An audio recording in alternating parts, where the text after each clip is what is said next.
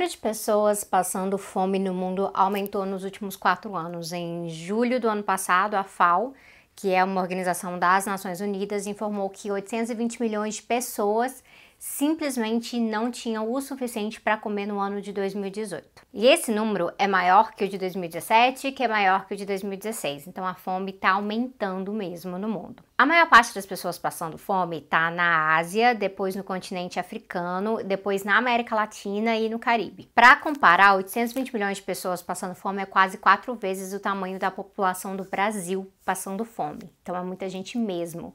E a tendência é esse número aumentar. Além disso, a estimativa é que 2 bilhões de pessoas simplesmente não têm acesso garantido a uma alimentação que seja nutritiva, que seja suficiente. Então a OMS tem números que colocam que mais de 3 milhões de crianças abaixo de 5 anos de idade morrem uh, por conta de uma nutrição pobre todos os anos. É um quadro muito, muito preocupante mesmo e é daquilo que a gente chama de insegurança alimentar. Mas por que será que tem tanta fome no mundo em pleno século XXI, com a gente entendendo tanto de agricultura, de tecnologia, de nutrição? No mundo globalizado em que a gente pode trocar comida. É, eu acho que vocês já adivinharam, a gente vai falar de capitalismo.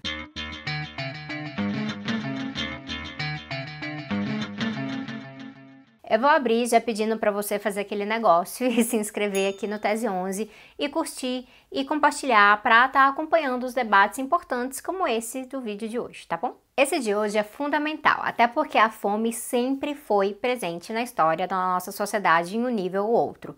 Tem os casos extremos das pessoas que morrem de fome ou de doenças relacionadas à fome, e tem os quadros também que são de constante insegurança alimentar. Insegurança alimentar é quando não se tem acesso a alimentos adequados. Isso pode ser por falta de disponibilidade, um problema de produção geral, por exemplo, ou falta de acesso mesmo da pessoa estar em uma situação de pobreza, de extrema pobreza e não conseguir acessar alimentos como deveria. Geralmente, a falta de disponibilidade e a falta de acesso a bons alimentos ocorre ao mesmo tempo. Isso é porque tem a ver com a estrutura econômica de um lugar.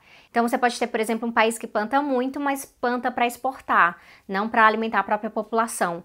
Então isso diminui a disponibilidade dentro do país e também impacta as relações de classe ali, como é o caso de existir insegurança alimentar no próprio meio rural, onde as pessoas estão plantando. E a falta de disponibilidade, ela pode vir por conta de outros problemas também. Por exemplo, problemas climáticos que estão impactando a safra de alimentos, tipo um grande período de enchentes ou de seca.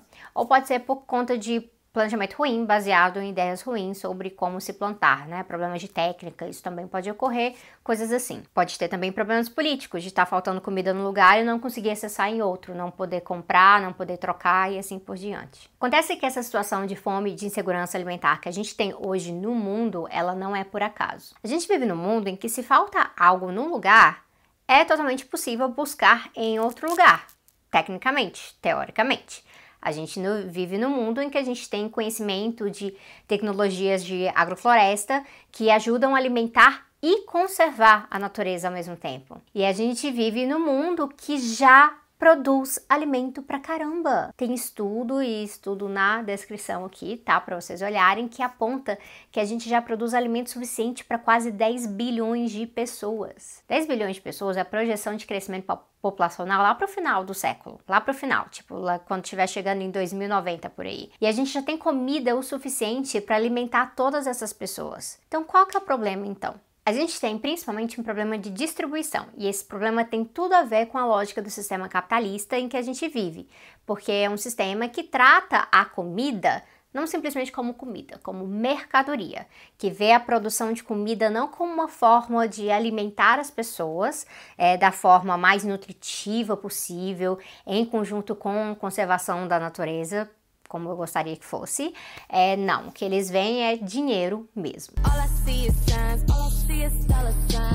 Vou explicar alguns problemas do sistema atual. Um deles é o uso do solo, a escolha do que se planta. A gente tem uma variedade gigantesca gigantesca de espécies vegetais que são comestíveis e são muito nutritivas e muito gostosas também. Eu fiz um curso com a Bruna da Crioula Curadoria esses dias e ela explicou lá no curso dela que a gente está falando, na verdade, de milhares de opções de alimentos vegetais mesmo, sem a menor necessidade de enfiar animais no prato, aliás. Mas quando a produção de alimentos fica concentrada no agronegócio, o agronegócio ele tem outras ideias. Ele vai procurar maximizar o lucro, tanto em algumas espécies vegetais quanto de animais, e né, ele sabe que precisa formar uma linha de produção mais limitada, com mais monocultura, mais transgênico, mais agrotóxico, mais desmatamento, o que for necessário, até porque está tudo interligado. Então, para o agronegócio é muito melhor produzir um monte de um tipo de milho só do que vários tipos diferentes que foram selecionados por centenas e milhares de anos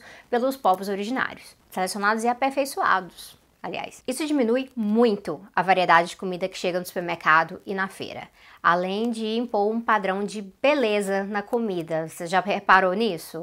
Qual, qual é o tomate perfeito, né? Tomate, a maçã e tal aquele tomate redondinho, vermelhinho das fotos. E aí, se ele não se parece exatamente como esse, ele sobra. Você olha assim, ah, esse aqui não presta, né? Ou ele já é descartado logo de fora, lá, lá pelo produtor mesmo, pelo comerciante, antes de chegar na gente. Isso gera desperdício, mas eu já já falo mais de desperdício. Por agora, vamos notar que existe essa coisa super bizarra que é padrão estético de alimentos, que tem a ver com marketing e a que ponto que, que a gente chegou, né? A que ponto que a gente chegou? Voltando ao assunto, o agronegócio ele produz visando o lucro, lucros imensos. Então, não é que nem um agricultor que planta para tirar um sustento decente da terra, pelo menos tentar tirar esse sustento, né? Porque 80% das pessoas extremamente pobres do mundo vivem justamente em área rural. Mas o agronegócio, ele é outro rolê, ele é diferente. O agronegócio está pensando em lucros exorbitantes e uma variedade imensa de transações comerciais. É aqui que eu falo daquela coisa de estar interligado, porque é lucro para o dono da, da mega fazenda, lucro para a empresa de trator e de mega sistemas de irrigação, lucro para a empresa do agrotóxico, lucro para a empresa que transporta grãos para o outro lado do mundo, mesmo sendo grãos que poderiam estar sendo produzidos diretamente lá ou mais perto, é, lucro para empresas de processamento de alimentos que industrializam simplesmente tudo e um monte de coisa estranha na comida e eles controlam a maior parte da cadeia produtiva global. E é lucro para a galera do sistema financeiro que também está no meio disso tudo, sabia? Então todo mundo desse campo aí ganha, enquanto isso 820 milhões de pessoas passam fome no dia a dia no nosso planeta. Isso é porque esse sistema ele não existe para alimentar o mundo, ele existe para lucrar e uma forma de lucrar é produzindo alimentos, inclusive dentre outras formas. A eficiência do sistema é para maximizar lucros, não é maximizar comida na mesa das pessoas. E essa classe do agronegócio ela é muito poderosa e ela está inclusive metida com política desde sempre em tudo quanto é lugar. Então olha para o tamanho da bancada ruralista no Brasil. Se o interesse desses caras fosse realmente acabar com a fome no Brasil, eu garanto que já tinha acabado. Eles têm os recursos, Uh, eles têm a propriedade da terra e eles têm o poder político para isso. Mas esse não é o interesse. Aliás, dica eterna para quem acompanha o Tese 11: sempre se pergunte qual o interesse por trás das coisas. Alimento é produzido hoje como mercadoria. E se a mercadoria ela manda na produção, ela acaba mandando na vida, se a gente entender as condições materiais. Isso significa que a insegurança alimentar é um efeito esperado desse sistema capitalista. Não é algo que para essa galera acontece sem querer. É algo que é previsto, eles sabem que é o caso. E ou ninguém se importa, que é bem possível, ou eles simplesmente dizem que isso é coisa para o Estado resolver depois com algumas políticas públicas. Enquanto isso, se produz muito, se distribui muito mal e se desperdiça pra caramba. A própria FAO estima que um terço da comida produzida para seres humanos todo ano é desperdiçada ou perdida. E aí é que é bom de novo enfatizar isso de comida de seres humanos, porque o agronegócio também produz para alimentar animais não humanos, especialmente, majoritariamente, esses animais de corte, que depois viram alimentação de humanos. Então, Dá para ver que isso é extremamente ineficiente, né? Mas esse desperdício, ele ocorre por várias razões. Tem problemas no armazenamento, tem o que sobra nos supermercados e nas feiras, tem problemas de transporte e armazenamento no transporte, uh, principalmente quando você tem que transportar um alimento por grandes distâncias. Locais em que não dá para produzir muita variedade, eles vão precisar importar alguns alimentos, trazer de um outro lugar. Mas o sistema do lucro ele é tão estúpido que eles pensam economia de escala de uma outra forma, que muitas vezes uma maçã que pode ser produzida a, sei lá, mil quilômetros de distância daqui, ela vai ser trazida de muito mais longe que esses mil quilômetros, porque em vez da gente produzir uma grande variedade em um local, o agronegócio ele se organiza de uma outra forma, ele prefere produzir quase tudo do mesmo num local e depois, ficar mandando de lá para cá. Então a maçã está vindo muito mais longe do que precisaria nesse caso. E aí isso afeta também o pequeno agricultor, que é quem majoritariamente coloca comida na nossa mesa no sentido da comida básica brasileira, mas ele acaba tendo que se adequar ao fluxo do mercado. Ele acaba plantando menos variedade também, porque senão ele não consegue escoar aquele alimento. Isso diminui muito as opções. Isso diminui muito o nosso conhecimento da própria cadeia produtiva, quem planta o quê. E aí a gente chega nesse ponto em que a criançada não sabe que uma cenoura roxa existe, que é a cenoura original, aliás, mas sabe o cardápio inteiro do McDonald's de cor. Isso demonstra que se a gente for tomar os seres humanos como prioridade, dá para ver que esse sistema atual ele é totalmente irracional. A distribuição já começa desigual na terra, literalmente na raiz com muita terra na mão de pouca gente e pouca terra na mão de muitos trabalhadores que estão ralando para sobreviver, para fazer a sua subsistência e também trazer comida para a gente também. E essa distribuição ela é desigual até em gênero e a FAO ela também estima que se mais mulheres agricultoras tivessem garantia de uso da terra, isso também melhoraria a situação de segurança alimentar no mundo. Tá vendo como o gênero também é tudo interligado? A questão é que esse sistema não vai permitir isso. É, mas é o sistema que mantém a elite do Brasil feliz, do, no nosso capitalismo dependente e mantém a elite dos países centrais mais feliz ainda. Então tem um vídeo de uns dois anos, acho que dois anos mesmo, aqui no canal, que explica um pouco sobre isso. É um vídeo que se chama Capitalismo Brasileira. O importante para a gente tirar de lição disso aqui é assim. Nós temos produção que, mesmo nos moldes atuais, iguais e tudo mais, já alimentaria o mundo todo. Então imagina o potencial, o potencial que seria se toda a produção fosse agroecológica num sistema ecossocialista, sem ser ditada pelo mercado e pelo lucro.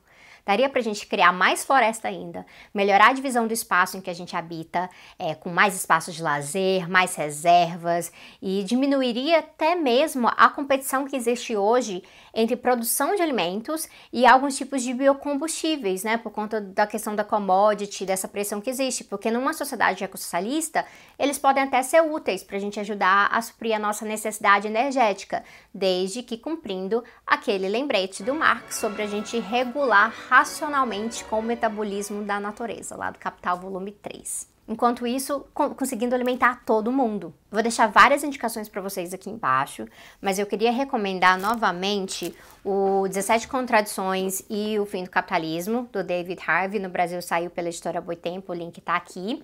E lá ele também fala desse ponto de como a divisão internacional do trabalho e da produção uh, sob o capitalismo é completamente alienada. E aí tem também o Atlas do Agronegócio, que é esse aqui, que foi produzido pela Fundação Rosa Luxemburgo e a Fundação Bull. E por último, tem um relatório importantíssimo da Oxfam chamado Frutas Doces, Vidas Amargas. Ele trata da exploração, pobreza e adoecimento dos trabalhadores rurais da fruticultura. Esse aqui é da Oxfam Brasil. E aí, mais pra frente, eu quero voltar para falar disso, vir falar com vocês não sobre segurança alimentar em si, mas já diretamente soberania alimentar e as coisas que a gente quer construir. É possível, sim, a gente viver em um planeta em que ninguém passe fome, mas a gente precisa entender de uma vez por todas que o sistema econômico em si, esse em que a gente vive hoje, ele é podre, que a produção é pro lucro, ela não é para garantir uma vida boa para todo mundo. A gente quer outra coisa. Ajuda a passar essa mensagem adiante toda vez que alguém vier que o capitalismo é o melhor que nós temos, porque não é, não é mesmo. Eu vejo vocês em breve.